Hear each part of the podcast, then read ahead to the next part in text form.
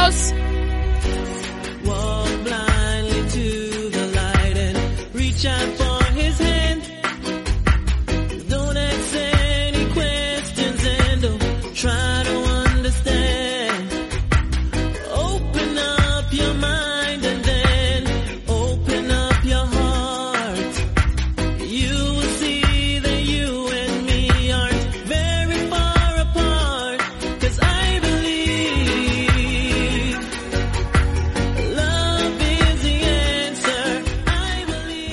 Buenas, bienvenidos todos a una nueva edición de MM Adictos. Hoy es viernes, estamos a 11 de diciembre y lo que vamos a comentar hoy va a ser Bellator 254, el último evento de Bellator en este 2020. Como sabéis, tenía en el main event un enfrentamiento entre Ilima Ley McFarlane y Juliana Velázquez por el cinturón de la división Flyweight femenina.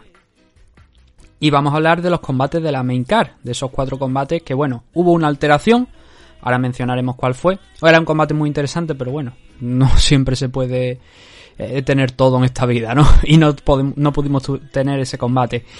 Antes de empezar con el análisis de, de hoy, vamos a mencionar las vías de contacto, donde podéis encontrarnos. En mmadicto-podcast en Instagram, en, en mmadicto en Twitter y en Facebook por correo electrónico mmadictos.gmail.com y también en Twitch y en YouTube mmadictostv.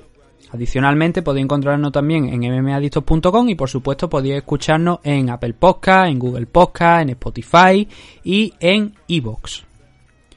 También tenemos que recomendaros la comunidad Dragons, dragonz.es. Además hay un aspecto interesante que lo he estado escuchando estos días en el programa de Nacho y que también hay que comentar. Y bueno, ¿qué es lo que podéis encontrar en la comunidad Dragons? Pues tenéis más de mil vídeos, más de 700 clases de muchísimos tipos de artes marciales, entrenamiento marcial, deporte de contacto, diversas artes marciales también como, como digo, y además entrenamiento no tiene por qué ser solamente entrenamiento marcial, entrenamiento físico también hay en la comunidad Dragon. Todo ello de la mano de Nacho Serapio y su equipo de expertos, que tienen además también un chat privado, si os dais de alta en la comunidad Dragon, que os hace un seguimiento a todo vuestro aprendizaje, durante todo vuestro aprendizaje, y todo eso de la mano de Nacho. Adicionalmente tiene otra serie, otra serie de ventajas, que son un 15% de descuento en productos de la marca Dragons, con gastos de envío gratuito, un 50% de descuento en productos, eh, digo en productos, perdón, en la inscripción de eventos y seminarios que estén organizados por Dragons, y por supuesto la Dragon Magazine, tanto en formato digital como en formato papel. Todo esto a un precio de 12 euros. Durante este mes, aprovechad, porque el mes que viene ya ha anunciado Nacho que se subirá a 15. Claro, el contenido es cada vez mucho más amplio, es mucho más diverso y eso pues también lleva una serie de costes. Entonces ahora mismo está por 12 euros, pero si os dais de alta este mes, como digo, lo tenéis mucho mejor que el mes que viene, que es por 15. Además, no hay compromiso de permanencia ninguno, así que os podéis dar de baja en el momento que, que queráis. Podéis probar y como digo, no hay compromiso ninguno. Para más información, la web de la comunidad Dragon, dragonz.es, también los perfiles de Nacho Serapio en redes sociales, ponéis Nacho Serapio en cualquier red social y os aparece, y adicionalmente también podéis encontrarlo en su canal de YouTube, que es El Guerrero Interior, donde también podéis seguir todos sus programas, que lo hace además a diario, de lunes a viernes.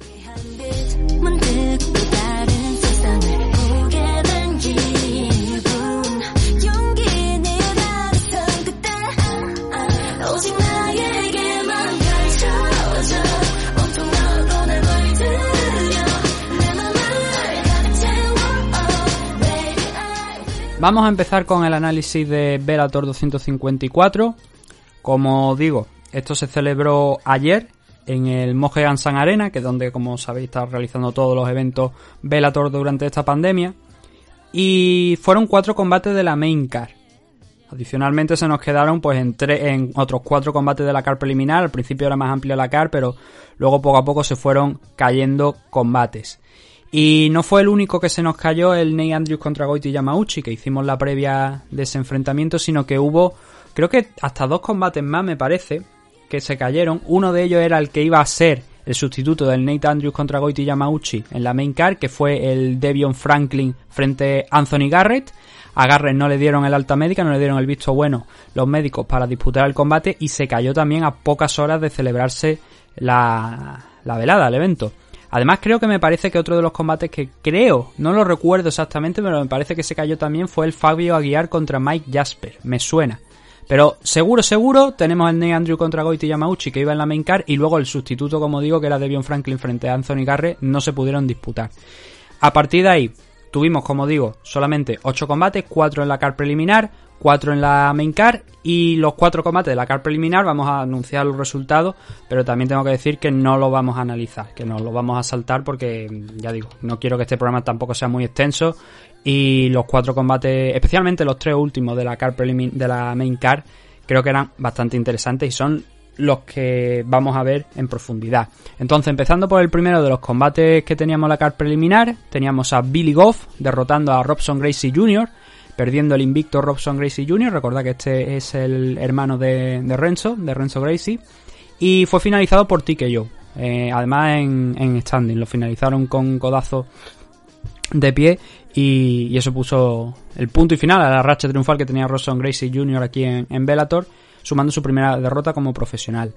En el segundo de los enfrentamientos, Cody Lowe derrotó por TKO, por Grand Pound a Kenny Champion. Grand Neil, que era un combate también bastante interesante, derrotó por sumisión en el segundo asalto por Mataleón a Maurice Jackson. Y el que yo creía que era el combate más interesante de la noche, en la car preliminar, entiéndase, fue el Shamil Nikaev frente a Kenran Laginov.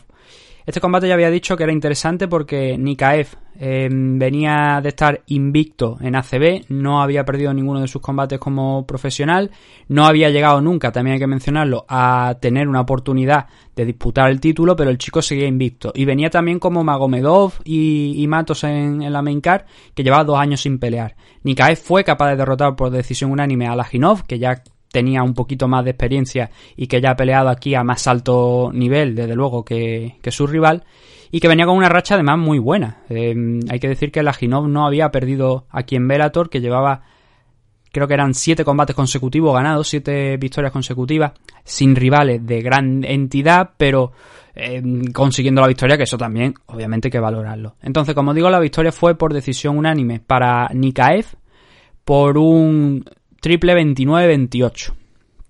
En este caso, eh, pues una decisión buena. Los dos primeros asaltos para, para Nikaev, el segundo, el tercero se fue a parar para Laginov. Y oye, las cosas muy positivas, como dije, había interés, yo tenía especial interés por ver cómo Nikaev afrontaba este combate. La primera prueba la ha pasado. Ahora vamos a ver lo siguiente, porque a lo mejor le faltó ser un poquito más contundente, pero también es verdad que estaba enfrentando, como digo, a un tipo que mmm, lleva estaba invicto aquí en. Bueno, he dicho siete peleas. Siete peleas no. Llevaba.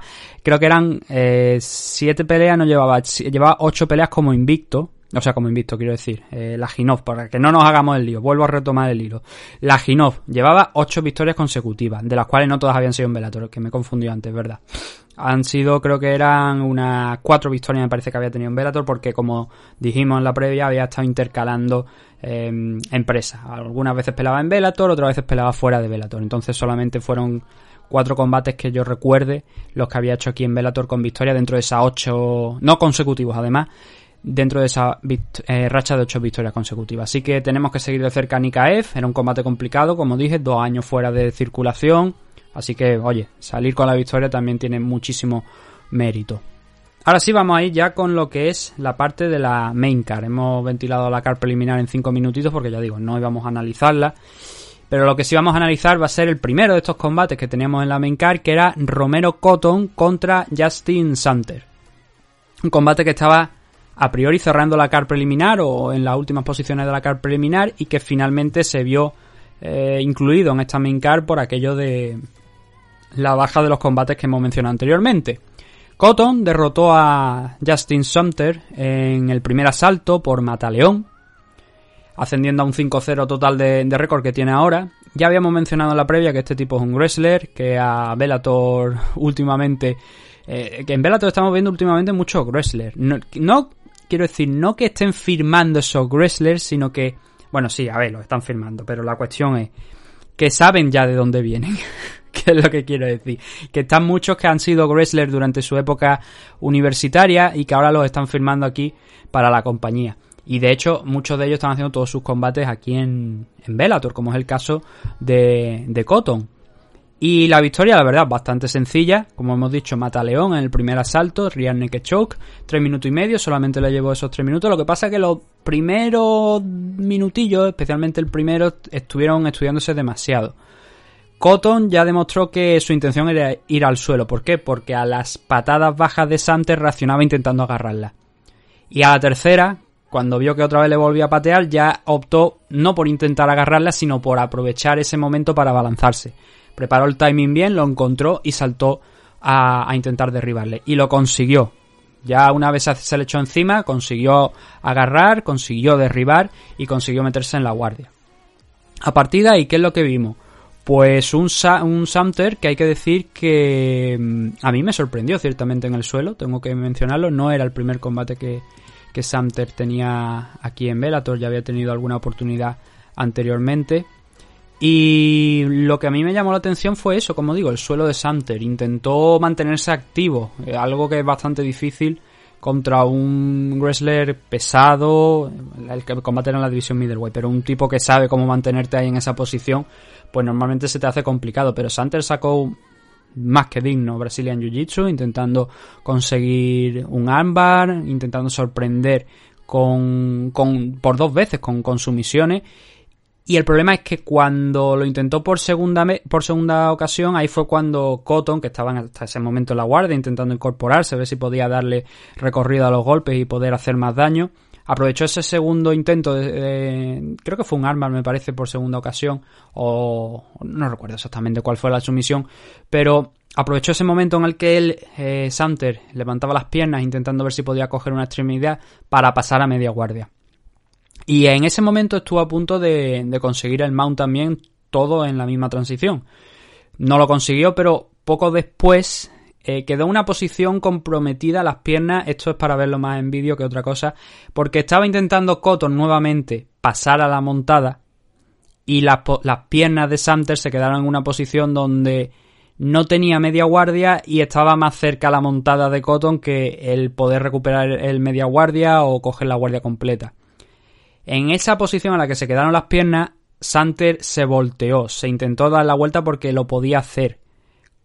Pero lo que hizo Cotton fue coger, eh, aprovechar que se estaba dando la vuelta, agarrarle por la espalda y coger ese mataleón con el que consiguió la victoria. No tuvo ni que meter los dos ganchos, las dos piernas por dentro, sino que solamente metió uno. Con uno ya fue efectivo, agarró el cuello.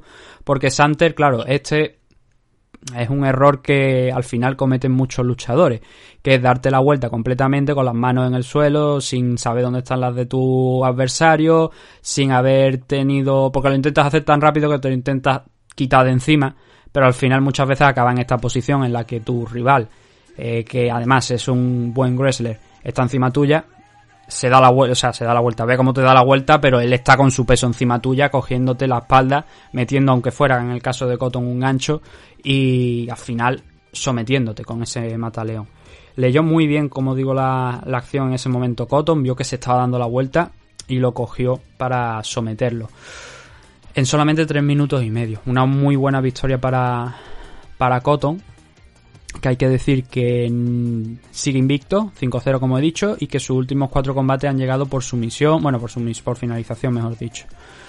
Y la verdad es que ahora, pues supongo que le darán un rival, un rival de más entidad. Santer, ya lo habíamos mencionado en la previa, un poquito, me parece que creo que habíamos hablado, que había pasado por el Dana White Contender Series, si no, pues bueno, lo mencionamos otra vez ahora. Había pasado por el Contender Series contra Ian Heisnick, perdió, ya sabemos dónde está Ian Heisnick ahora mismo. Y luego automáticamente se fue a Bellator, donde consiguió una victoria, pero luego volvió a intentar entrar en UFC por el vía el Contender Series el año pasado. Perdió nuevamente su combate y este era su combate de regreso en Bellator, que también, como decimos, nuevamente ha perdido. El siguiente de los enfrentamientos ya era lo que estaba pactado, digamos. Bueno, lo anterior también, pero quiero decir, este ya entra dentro de lo que teníamos previsto en la main card. Fue un enfrentamiento entre Linton Basel, el ex contender o sí, se podía decir que en alguna, alguna oportunidad eh, tuvo de estar ahí cerca del título. No, porque él peleó contra Ryan Bader, pero creo que no fue por el cinturón, sí fue por el cinturón. Llegó a pelear con, con Vader por el cinturón, que ya era campeón en aquel entonces Vader. Y bueno, masacró a Linton Bass, os podéis imaginar cómo acabó aquello.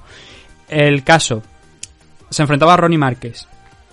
Importante en la categoría de 265 libras. ¿Por qué esto es importante? Porque Basel, ya lo habíamos mencionado, el, especialmente aquel title shot contra Ryan Bader fue en, 100 en 205.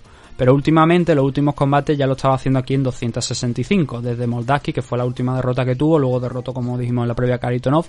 Y ahora se ha enfrentado a Ronnie Márquez, que no pudo aguantarle realmente. Ronnie en el segundo asalto sí que es verdad que ya vimos el Ronnie que esperábamos. Lo que pasa que fue durante medio segundo porque Linton Basel volvió a quedar por encima. Pero bueno, empecemos por el primer asalto, que es lo que tenemos que hacer, ¿no? Nos vamos directamente al último.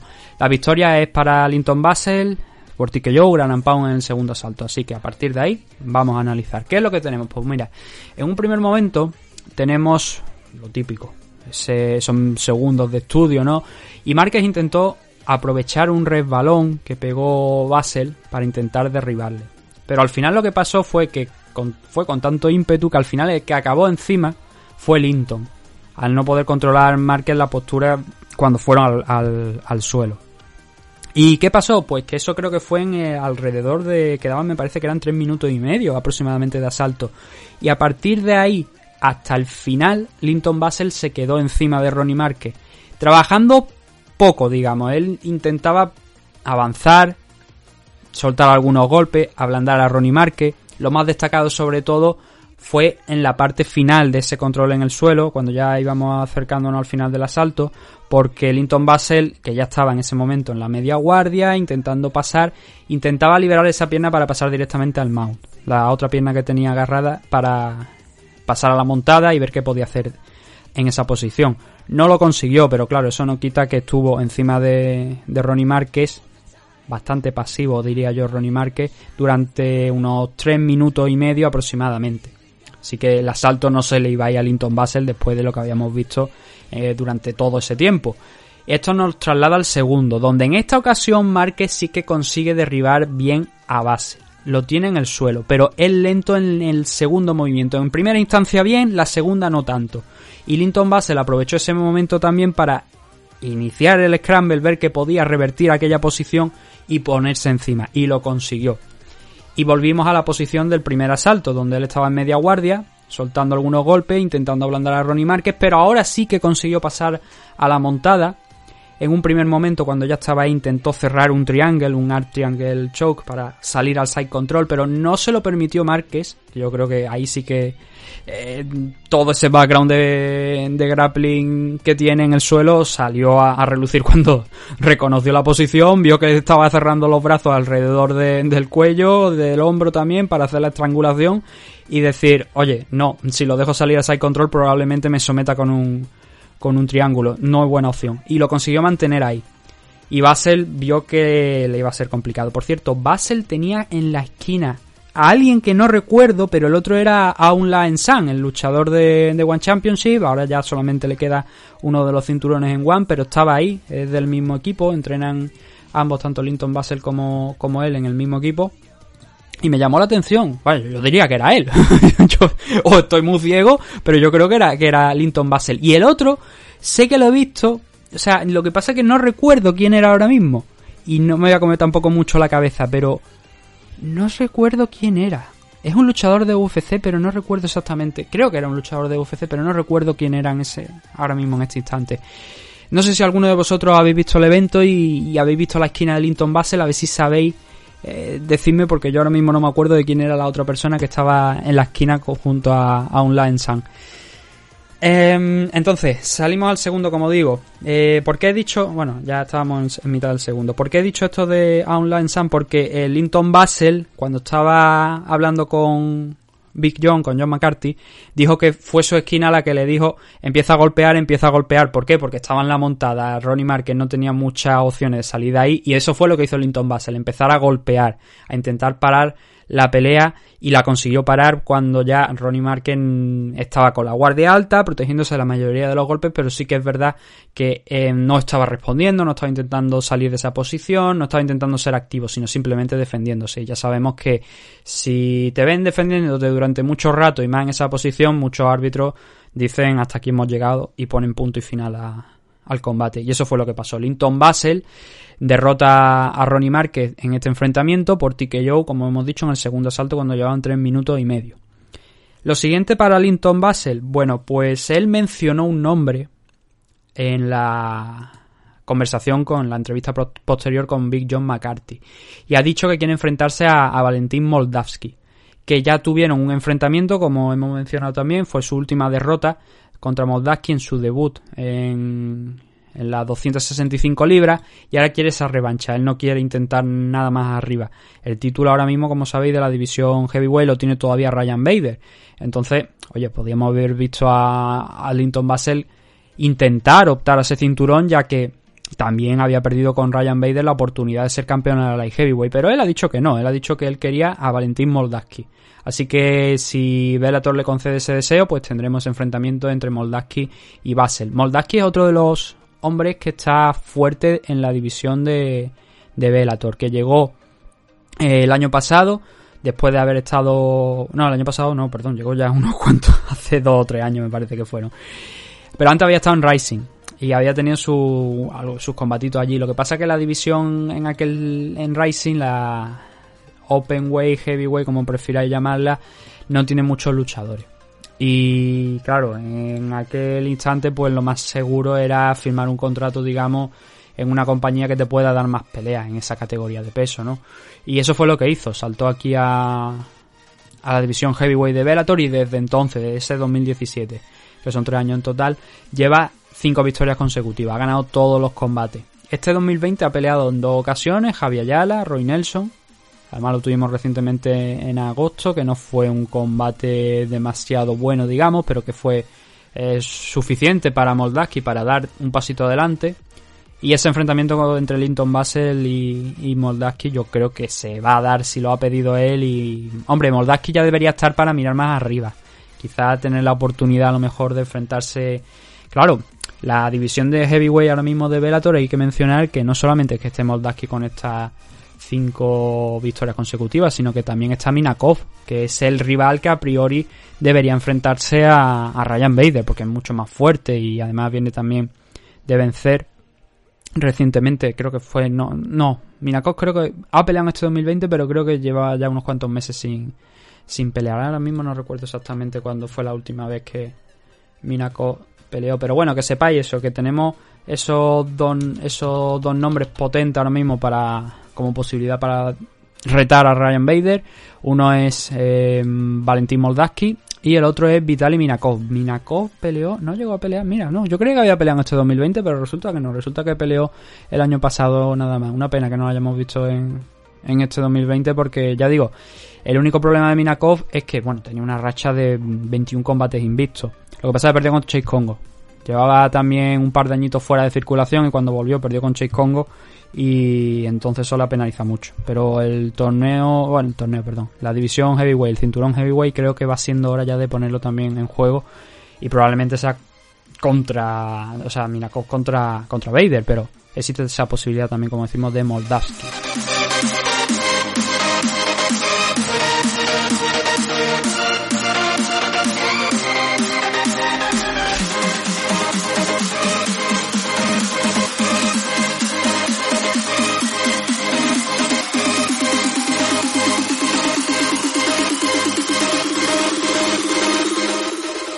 Comen de la noche, Magomed, Magomedov contra Mateus Matos.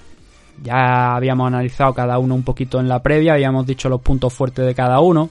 Y de Magomedov habíamos destacado el wrestling. Habíamos dicho que es un magnífico wrestler, que fue lo que utilizó para derrotar a, Peter Young, el único hombre que ha derrotado a, a Peter Young, a la ahora campeón Bantamweight de UFC.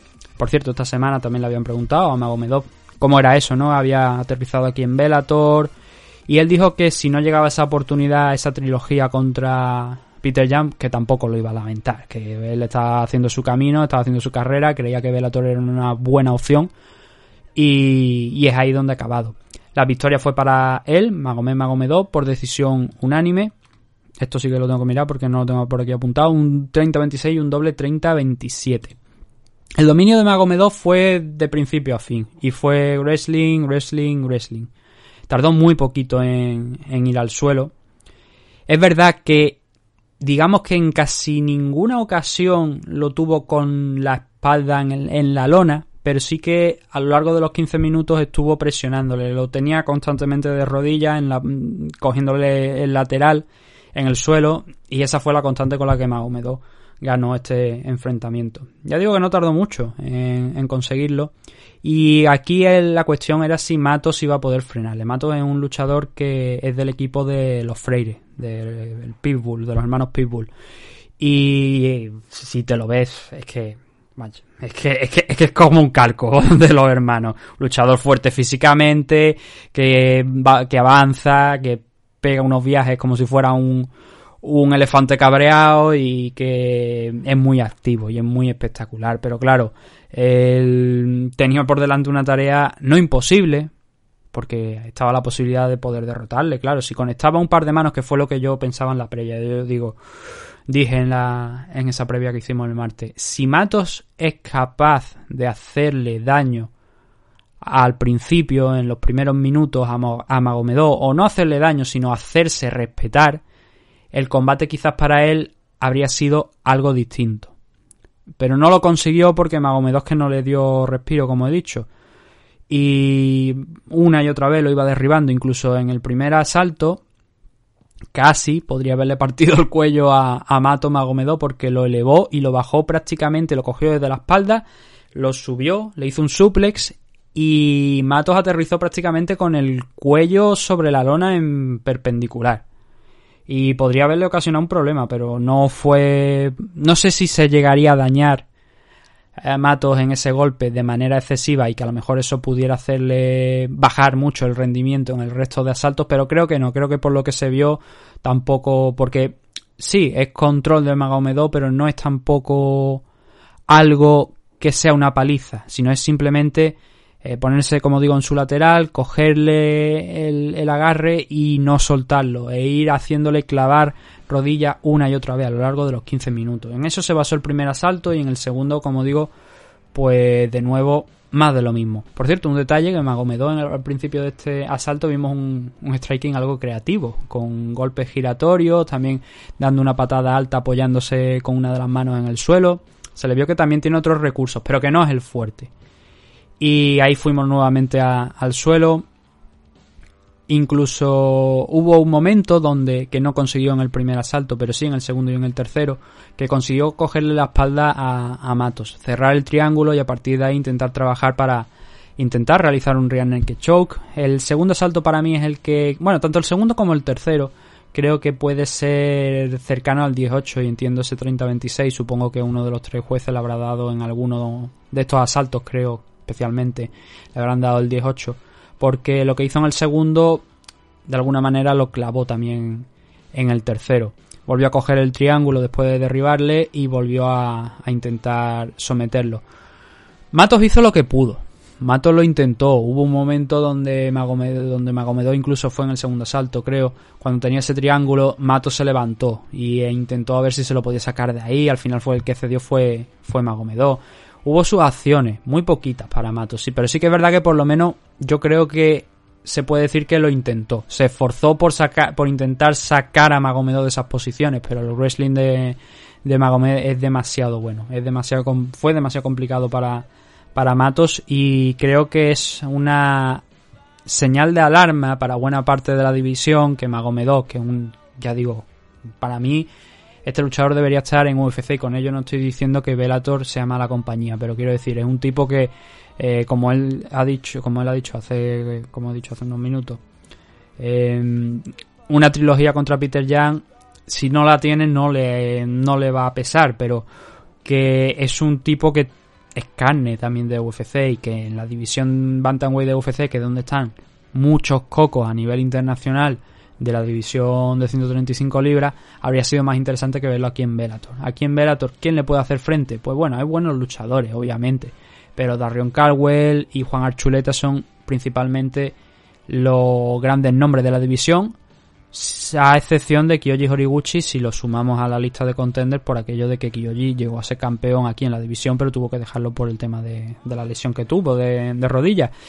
Y se prevé también que obviamente pues, que le den un title shot. Entonces, Caldwell ahora ya no está en el torneo de la división Featherweight porque perdió contra AJ McKee, con lo cual un Magomedov contra Darion Caldwell por ser el siguiente contender al cinturón de Juan Archuleta me parece una buena opción. También es verdad que puede ser un combate tremendamente aburrido porque los dos son wrestlers y son del mismo estilo, pero dentro de lo que cabe a lo mejor puede ser hasta bonito ver porque Caldwell creo que ese estilo que tuvo en los dos enfrentamientos contra Kyoji se lo ha ventilado de alguna manera. Sigue siendo un wrestler, sigue buscando el derribo, pero ahora intenta también ser un poquito más activo, intentar golpear, intentar pasar, sin no quedarse tan dormido. Y Magomedov ya vimos que el wrestling que eh, exhibió en este combate contra Mato fue excelente, fue de 10. No se le puede decir nada en contra, creo yo, a la actuación de Magomedov. Y bueno, Matos pues tendrá que, esperar su oportunidad. Era su combate aquí de debut para ambos, realmente, pero otro de los detalles que añadí en la previa, que lo vuelvo a mencionar, Matos solamente tiene una derrota y lo hizo contra Peter Jan. Perdió contra, contra Jan, también pasó por un Ultimate Fighter de estos de los que se realiza en Brasil y llevaba dos años sin pelear, al igual que Magomedov. Es bueno tener a los dos aquí, creo que enriquece la división, aunque hayan tenido que enfrentarse tan pronto. Pero bueno, eso al menos nos deja en una posición muy buena a Magomedov, porque eso quiere decir que como estoy mencionando, nombres como Darion Caldwell, Juan Archuleta directamente por el cinturón, hay gente que puede a la, que Magomedov puede enfrentarse, y eso también es muy positivo. Tiene un 17-1 de récord ahora, después de la victoria de, del jueves, y eso quiere decir que, hombre, es una baza muy buena para ser el siguiente retador de Juan Chuleta, como estamos mencionando, pero igual le quieren dar un combate antes, antes de enfrentar al campeón. Él ha dicho que en la rueda, en la entrevista con, con Big John McCarthy, mencionaba Magomedov que mm, no iba a dar un nombre, sino que quería decir que hay un nuevo rey en la división y que tiene que estar todo el mundo atento. Así que de momento él no ha querido retar a nadie como sí que hizo Linton Basel. Ya digo, tenemos dos grandes luchadores aquí, en Magomedov y en Matos, y especialmente en el ruso, y puede ser una figura muy interesante para, para Bellator de aquí a cuestión de un año a lo mejor, que ya le den esa oportunidad contra Juan Archuleta, si no le da un combate entre medias y también lo gana, claro. El main event de la noche fue Juliana Velázquez frente a Ilima Ley, Ley McFarlane. Más bien se- sería Ilima Ley McFarlane, la campeona, intentando defender el título contra Juliana Velázquez, pero no lo consiguió defender. Aquí alguien tenía que perder, en situaciones normales también se podía dar el empate, y en este caso fue Ilima Ley McFarlane. Juliana Velázquez se impuso por decisión unánime por un doble 48-47 y un 49-46 sin tener las puntuaciones por bueno sí que la sí que están por aquí sí que están por aquí las puntuaciones asalto por asalto. Y mm, a ver el combate de de Juliana Velázquez es el combate que se le esperaba en parte. Una luchadora que no es mucho más grande que McFarlane pero sí que tiene un puntito de ventaja física. No mucho como digo pero sí que eh, tiene además, tenía además algo que en lo que no destaca McFarlane, que es el striking. Ahí es donde Velázquez se hace fuerte y donde se hizo fuerte ayer para derrotar a, a la campeona. Yo me inclino más por el 49-46 que por el que por el 48-47. Si tuviera que dar un 48-47, hay que decir que los tres jueces pues opinan de manera diferente en cuanto al tema de dar los asaltos a quien se lo dan. Yo estoy más de acuerdo, quizá a lo mejor, ya digo, creo que un 49-46, pero creo que Brian Miner, si tuviera que dar un 48-47, sería lo más adecuado. Los dos últimos asaltos para McFarlane. Pero los tres primeros son para Velázquez. Hay una cosa que es muy clara. Todo se iba a decidir en... eh, lo- o sea, pensaba que yo, que iba a moverse en... Primero, Ilima Ley McFarlane va a ser capaz de derribar a, a Juliana Velázquez, teniendo en cuenta que Juliana Velázquez Em, creo que no ha sido nunca derribada en Bellator. Lo han intentado, pero creo que nunca había sido derribada en, en Bellator. Hasta el pasado, o sea, hasta ayer. Y Velázquez, como hemos mencionado, el arma principal era el striking. Iba a saber usarlo. Y la respuesta fue sí. eh, Juliana Velázquez pudo eh, frenar a, a Elima Len McFarlane. Y como digo, no hay una diferencia de tamaño entre ambas, eh, digamos muy amplia. Según las cifras oficiales, son apenas 2 o 3 centímetros los que hay, pero da la sensación de que Juliana Lima era bastante. eh, Juliana Lima, joder, macho. Juliana Velázquez era bastante más grande. Es que no sé por qué yo tengo esa sensación de que Juliana Velázquez es más grande de lo que dicen los números. Porque si las veis frente a Len McFarlane parece que no hay esos 4 o 5 centímetros que dicen. Da la sensación de que son algunos más y especialmente en peso, en alcance, da la sensación de que es bastante más. Eso o sabe moverse muy bien y... y e Elima Len McFarlane no supo leerla. Porque lo que intentaba Elima Len McFarlane era golpear, entrar, eh, o sea, hacer un rush, eh, soltar dos o tres manos, que eso le permitiera acercarse y a partir de ahí intentar derribar a, a Juliana. Era por donde pasaban sus opciones de victoria. Claro, cuando te frena una y otra vez a base de golpes, el primer asalto es muy, muy, muy justito. No hay mucho. Hay un par, creo que uno a lo mejor o dos rush, dos intentos de, de McFarlane de, de entrar en eso que he dicho, de intentar derribarla. Y hombre, Juliana Velázquez es judoka, sí, pero mm, aquí, curiosamente, como estoy diciendo, lo que lo hemos visto en, en Bellator es más el striking. El judo le ha ayudado a defenderse, a mantenerse de pie, pero no a... realmente no es un arma que, que use demasiado, digamos. Y bueno, como digo, primer asalto para Juliana simplemente por quizás a lo mejor dos tres manos sobre todo en la parte final y especialmente en los últimos 10 segundos que conectó un par de, manos frenando a Ilima pero muy poquito. Estaba claro que la que iban a avanzar a Juliana que ya había visto qué es lo que iba a ofrecer Ilima Ley y era cuestión de Ilima Ley el intentar sacar algo de, de ahí y ver si podía derribarla porque es lo suyo. El segundo asalto. Más eh, esos rush que he dicho de intentar entrar, de soltar un par de manos y acercarse, aquí hubo un momento donde lo consiguió, donde llegó al clinch porque Juliana ya no tenía más espacio para retroceder. El problema fue cuando Ilima volteó a la posición, consiguió ganar el control contra la jaula y metió una pierna por detrás de la de Juliana Velázquez intentando hacer el trip. El problema ahí surge cuando falla, pierde el equilibrio un poco y Velázquez se le tira encima y al final acaba cayéndose encima de ella. Con lo cual, el poquito trabajo que había tenido Ilima Ley, que había conseguido hacer en este asalto, se, se le iba completamente cuando Velázquez era la que acababa encima de ella. Y cuando el striking era claro que no iba a ser un campo en el que pudiese derrotar a, a la brasileña. Entonces, el segundo asalto, ya hemos dicho, el primero yo creo que es un 10-9 de Juliana por muy poquitas cosas, pero el segundo, ese takedown, que no es realmente un takedown, es más acompañar a tu rival cuando va cayendo al suelo y caer encima, también se va para, para ella. Mejor Ilima en el segundo asalto que en el primero, pero sin ese premio de- del takedown. Y en el tercero, ella lo seguía intentando, seguía intentando esa, esa misma estrategia y Lima Ley no le funcionaba, como digo, solamente le funciona cuarto, quinto asalto. Y especialmente en el tercero se hace, le, le hace Juliana bastante, no bastante daño, pero sí que el, el número de golpes empieza a aumentar un poco e incluso en la parte final, cuando se estaban ya intercambiando un par de golpes más de cara a esperar el sonido de la bocina final, le metió un rodillazo saltando también en la cara a Ilima y ahí le hizo sangrar. Estaba sangrando.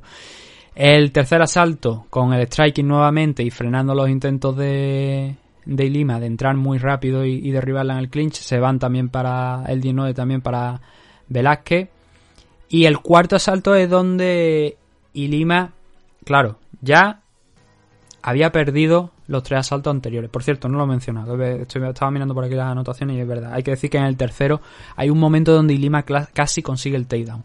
Porque mm, se le abalanza, tropiezan las dos, cae Velázquez, lo que pasa que Ilima no es lo suficientemente rápida, también cae al suelo y no es lo suficientemente rápida como para saltar encima de, de Juliana Velázquez y aguantarle ahí. Entonces volvieron a pie y eso ya, esa opción quedó abortada. Pero entrando al cuarto, yo creo que todos, de alguna manera, quitando a uno de los jueces, teníamos claro que Juliana Velázquez había ganado los tres asaltos anteriores y que pintaba feo para Ilima Lema Fallen que ahora tenía que finalizar o dar una paliza auténtica a Juliana Velázquez si quería ganar este enfrentamiento.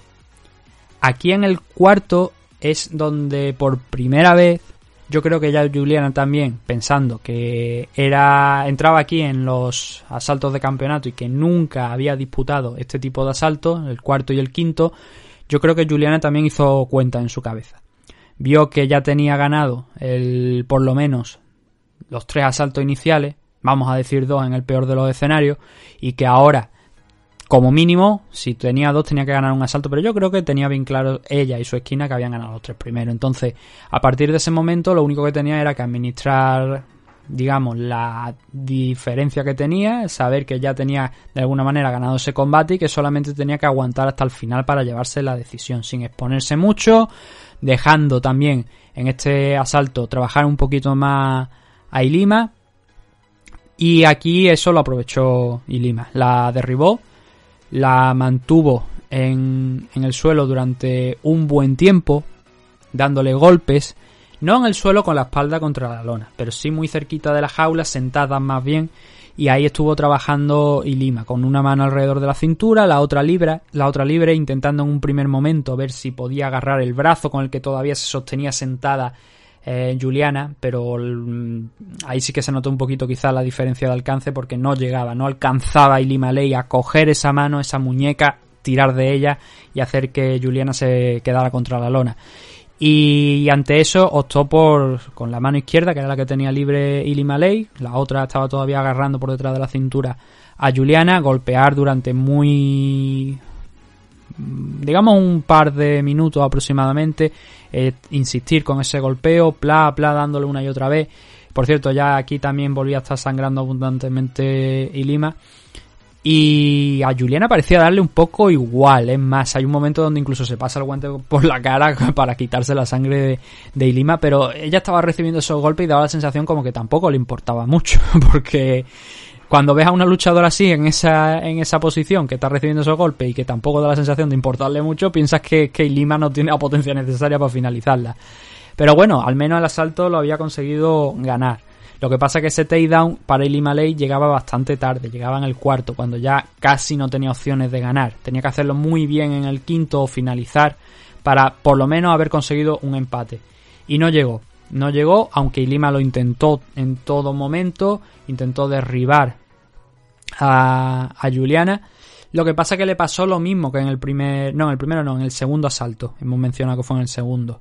Cuando la tenía contra la jaula y empezaba a trabajar, ¡ping! Se le cayó encima. Otra vez nuevamente, después de intentar el trip.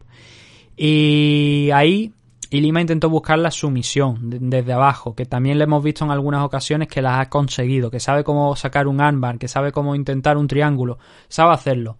Pero Juliana no se quedó tampoco, digamos, muy sentada. Y cuando. eh, sentada en la guardia, quiero decir. Y cuando vio que empezaba a lo mejor a ponerse, digamos, la cosa un poquito comple- complicada, tensa, se incorporó. Dijo, no, no, a- mejor no me voy a arriesgar, que tengo la victoria asegurada.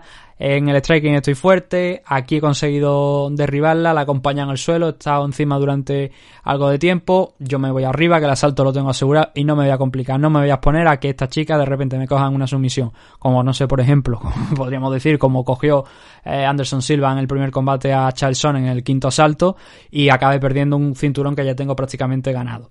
Y así lo hizo, se levantó, y Lima, claro, viendo que era lo único que tenía, siguió insistiendo en el derribo, siguió insistiendo en buscar ese suelo para intentar una sumisión. Pero fue curiosamente además Juliana cuando sonaba la campana la que cogió ese background de judo que he dicho antes, que he mencionado antes, aquí sí que lo utilizó. Cogió, se sacó un, un throw desde la cadera para derribar a, Lima Lema Fallen prácticamente desde sobre la bocina. Y este tercer asalto, este, uy, tercero, este quinto asalto yo creo que lo gana Juliana Velázquez también. Y eso nos deja que primero, segundo, tercero y quinto lo ha ganado Juliana, el 49-46 del que he hablado antes. Tampoco descarto mucho ese 48-47 que digo por este tercer asalto porque Ilima insiste mucho. Es verdad que cae al suelo, es verdad que la derriba, digamos, dos veces.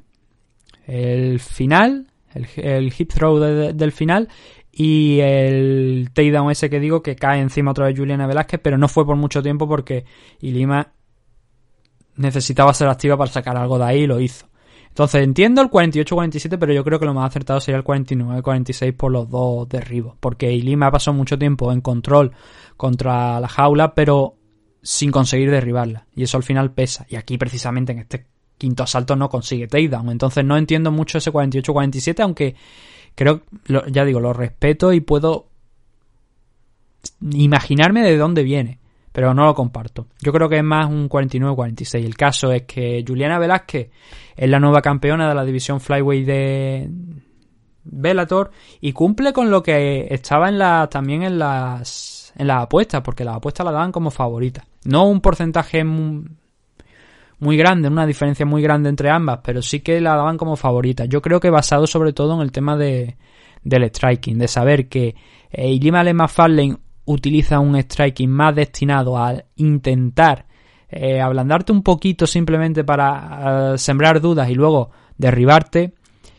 Y eso obviamente choca con el striking de, de Juliana Velázquez, que es mucho más completo. Ya la habíamos mencionado en la previa. Es una luchadora que cuando está en el striking, cuando está en stand-up, es muy tranquila. Su striking es muy metódico. Parece que no sea. O sea, es su fuerte, pero parece. Quiero decir.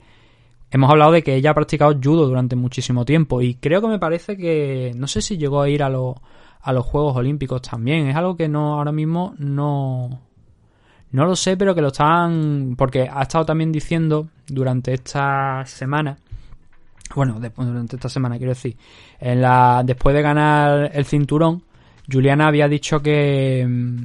Que era como ganar una medalla olímpica. Entonces ahora no, no sé, la verdad es que es algo que no he investigado, porque lo que más me ha interesado sobre todo es su, su carrera en el mundo de las MMA. Entonces es algo que habría que investigar hasta dónde llegó Juliana en el mundo de- del judo. Pero el caso es que, como digo, eh, en principio no debería ser su punto fuerte por el background, pero es el punto fuerte y además parece que lleve durante muchísimos años practicando esa, esa disciplina, el tema del striking. Lleva seis años como profesional y obviamente en seis años te da tiempo para mm, mejorar, no perfilarlo y además si entrenan uno de los mejores equipos pues también es, normal. Y bueno, victoria para esta luchadora es del Team Nogueira, es del equipo Nogueira. Si no ha cambiado en los últimos tiempos, es del equipo de, los Nogueira. Y victoria para ella, ella es la que mantiene el invicto con ese 11-0 e Ilima Leyma Farlane queda con un 11-1 de récord. No hay mucho más en la división Flyway. Eh, mañana comentaremos un nombre que se ha añadido a la división, pero que creo que tampoco va a suponer mucho. Curiosamente, además, también es otro judoka. Está esto lleno de, de últimamente. Y bueno, con esto se ponía punto y final al año 2020 de Bellator, que ha sido bastante accidentado por el tema del COVID. Ellos no han estado tanto tiempo durante haciendo eventos como sí que lo ha estado UFC, han sido menos eventos los que ha eh, celebrado Bellator. Normalmente son menos eventos también, hay que decirlo, pero eh, no tanto, no tampoco, no Con- por el tema del COVID se han quedado solamente en esta segunda mitad de año son los eventos que han ido pudiendo realizar y bueno eh, cerramos con una nota interesante con esa victoria de, de Juliana Velázquez derrotando a Ilima Lima Farlane interesante ver qué va a ser lo siguiente para Ilima Lima Farlane y también para Juliana Velázquez ya mañana, como digo, cuando hagamos otro programa donde vamos a hablar de quiénes son esos nombres que ha añadido Bellator en la última hora, podremos hablar un poquito más de, la luchadora en cuestión que va a, entrar en el roster de, de Bellator, pero que creo que tampoco es una amenaza muy grande para ninguna, pero con quizás con Ilima puede hacer un combate interesante.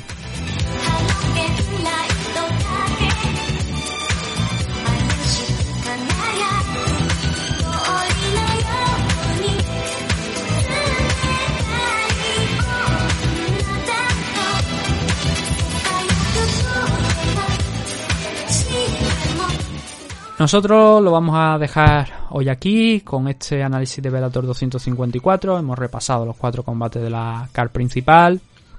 Importante, insisto, Magomed Magomedov ha llegado aquí a, a Bellator y está con muchísima fuerza.